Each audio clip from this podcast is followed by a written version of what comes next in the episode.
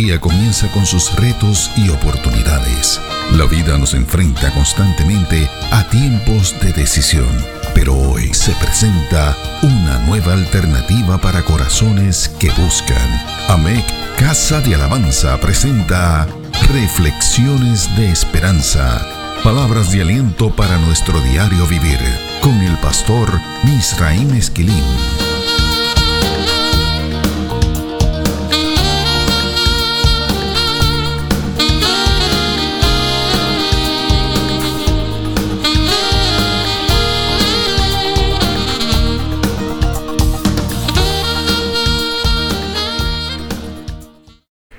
Recibe bendición del Señor. Los últimos versos del Salmo 91 nos han ofrecido la oportunidad de estudiar una de las muchas resoluciones divinas que encontramos en la palabra de Dios. Algunas de esas resoluciones aparecen a modo de sentencias celestiales que imponen la justicia de Dios. Por ejemplo, ese es el caso de lo que encontramos en la narrativa bíblica del diálogo que Dios sostiene con Adán y con la serpiente luego de la tragedia del Edén. Génesis capítulo 3, los versos del 14 al 15 y del 17 al 19 recogen esta experiencia. Este es también el género literario de la narrativa bíblica acerca del pecado de las ciudades de Sodoma y de Gomorra, que aparece en el capítulo 18 del libro de Génesis, los versos del 20 al 21, y en el capítulo 19 de ese mismo libro en el verso 13. En cambio, hay otras resoluciones divinas que predican la misericordia y la visitación de Dios. El pasaje bíblico de la revelación de la gloria de Dios que recibe Moisés es un buen ejemplo de esto. Eso aparece en Éxodo capítulo 33, los versos del 17 al 23.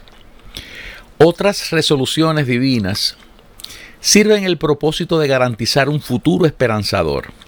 La narrativa bíblica acerca de la orden divina para que Abraham sacrificara a su hijo Isaac culmina así. Génesis 22, los versos del 15 al 18 nos regalan esa bendición. Los últimos versos del Salmo 91 caen en esta categoría. Escuchemos una vez más los versos 14, 15 y 16 de ese salmo. Por cuanto en mí ha puesto su amor, yo también lo libraré. Le pondré en alto por cuanto ha conocido mi nombre. Me invocará y yo le responderé. Con él estaré yo en la angustia. Lo libraré y le glorificaré. Lo saciaré de larga vida y le mostraré mi salvación. Existen varias maneras de acercarse a esta resolución. Una de ellas es la que hemos estado utilizando en las reflexiones que hemos compartido hasta aquí. Se trata de describir e interpretar el mensaje que Dios nos comunica a través de las aseveraciones que encontramos en estos tres versos. Otro acercamiento a estos versos es afirmar que las palabras que aparecen en ellos han salido de la boca y del corazón de Dios y que por lo tanto poseen un poder transformador indiscutible, insustituible, insuperable e inimitable.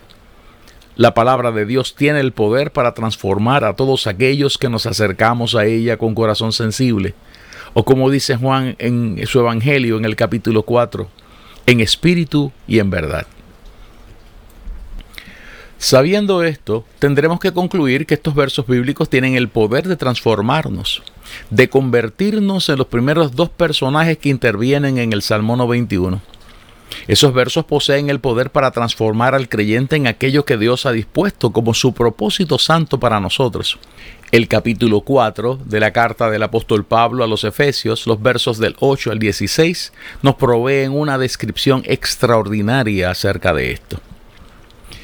O sea, que estos versos del Salmo 91 también pueden ser interpretados como una descripción de las características que tienen aquellos que habitan al abrigo del Altísimo y moran bajo la sombra del Omnipotente, aquellos que aman al Señor. El doctor H.D.M. Spence Jones llegó a esa conclusión a principios del siglo XX. Este teólogo decía que la primera característica de aquellos que estos versos describen es que ellos han trascendido de amar a Dios para colocar, para poner, para establecer su amor en el Señor. Los especialistas en el texto hebreo han ofrecido la siguiente traducción de esas frases. Because he has desired me, therefore I will deliver him, I will set him on high. Because he has known my name, he shall call upon me and I will answer him. I will be with him in trouble. I will deliver him and honor him. With long life I will satisfy him and show him my salvation. La diferencia entre amar al Señor y lo que dice el verso 14 es que este verso describe corazones que aman a Dios más allá de un deber o de una responsabilidad. Más allá de una respuesta al amor con que Él nos amó primero, como dice Primera de Juan capítulo 4 y verso 18. Se trata de corazones que se han vuelto a Dios, que desean estar ante la presencia del Eterno y que por ende han decidido separarse del pecado. El amor que sienten y tienen por Dios se infiltra en todo lo que ellos hacen. Hay un buen ejemplo de esto en la carta del apóstol Pablo a los filipenses. Leemos de Filipenses capítulo 1, los versos 23 y 24. Porque de ambas cosas estoy puesto en estrecho, teniendo deseo de partir y estar con Cristo, lo cual es muchísimo mejor. Pero quedar en la carne es más necesario por causa de vosotros. El ejemplo de la poesía de la poetisa peruana Teresa de Ávila es más que elocuente. Vivo ya fuera de mí después que muero de amor porque vivo en el Señor que me quiso para sí. Cuando el corazón le di, puso en él este letrero, que muero porque no muero. Esta divina prisión del amor en que yo vivo ha hecho a Dios mi cautivo y libre mi corazón, y causa en mí tal pasión ver a Dios mi prisionero, que muero porque no muero. Ese es un extracto del poema Vivo sin vivir en mí de Teresa de Ávila. Otra característica de estos fieles es que conocen a Dios por su nombre. El verso 14 de ese Salmo 91 así lo describe. O sea, que su amor por el Señor ha trascendido, haciendo crecer su relación con Dios para estar más cerca de Él, para amistarse con Él. El doctor Spence decía que esta clase de conocimiento eleva el alma por encima de los anhelos, de las pruebas, de las tribulaciones, de las tentaciones y de las necesidades que podemos enfrentar en la vida. Estos versos dicen que otra característica que poseen estos fieles es que saben orar y aman hacerlo. Esos versos dicen que ellos trascienden la oración genérica, la que se levanta por costumbre, para invocar el nombre de Dios. Así dice el verso 15. Esto describe una vida de oración que es efectiva, porque ellos saben que Dios responde y están dispuestos a recibir cualquier respuesta del Eterno. Estos versos describen a creyentes que aman el diálogo con Dios, saben invocarlo, con todo lo que ya sabemos que esto puede representar. Estos versos del Salmo 91 describen que estos fieles saben que el Señor les acompaña en medio de los procesos que producen angustia. El verso 15 así lo dice. Ellos saben que no escaparán al fuego de la prueba, ni el tiempo de la tribulación, ni el de las angustias pero no pierden su fe ni su esperanza porque saben que el Señor está con ellos. Estos versos describen a creyentes que conocen lo que dice el apóstol Pedro acerca de las pruebas, de las aflicciones y del sufrimiento. Escuchemos lo que dice el capítulo 4 de la primera carta del apóstol Pedro, particularmente los versos del 12 al 13. Amados, no sorprendáis del fuego de prueba que os ha sobrevenido, como si alguna cosa extraña os aconteciese sino gozaos por cuanto sois participantes de los padecimientos de Cristo, para que también en la revelación de su gloria os gocéis con gran alegría. Escuchemos un verso adicional, está en esa misma carta, en el capítulo 5, el verso 10. Mas el Dios de toda gracia, que nos llamó a su gloria eterna en Jesucristo, después que hayáis padecido un poco de tiempo, Él mismo os perfeccione, afirme, fortalezca y establezca. Los versos finales del Salmo 91 dicen que estos fieles viven la vida con certeza y con plena confianza, porque ellos saben que Dios los va a librar y que los va a honrar. Además, ellos viven vidas productivas y llenas de satisfacción porque el Todopoderoso se los ha prometido. Estos son los versos 15 y 16. Por último, estos fieles viven disfrutando su salvación y saludando de lejos sus bendiciones. Esto es así porque están constantemente inmersos en la revelación de la salvación que ofrece nuestro Dios. Ahora bien, los versos 14 al 16 del Salmo 91 dicen que hay algunas características que nunca encontraremos en estos creyentes. Nunca encontraremos en ellos decepción ni desolución, tampoco soledad ni derrota, ni vergüenza o deshonra. No encontraremos decepción ni desilusión en ellos porque ellos saben que Dios siempre responde. Ya hemos estudiado la multitud de variables que pueden ser la respuesta del Altísimo. Citamos de la edición número 28 de esta batería de reflexiones. A base de estos datos podemos concluir que la respuesta de Dios pertenece a su soberanía. Sabemos que Dios se reserva las formas y maneras de responder a nuestro clamor porque Él es Dios. Ahora podemos añadir ese conocimiento que las categorías y las formas de las respuestas de Dios son insondables. A base de lo que dice el verso 15 de este salmo, Dios puede decidir respondernos con su mirada. El rey Salomón le pide a Dios que sus ojos estén abiertos sobre la oración que se levanta en el santuario. Dios le contestó diciendo que esa sería una de sus respuestas. El agrado, el respeto del Señor a la ofrenda que presentó Abel es otro ejemplo de ello, Génesis capítulo 4 y verso 4. Es más, la mirada de Dios puede ser una respuesta, si no lo cree.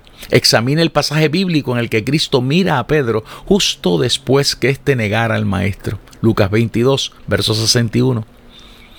A base del análisis de este concepto podemos decir que Dios puede responder a nuestro clamor haciéndonos saber que Él está atento a nuestra oración.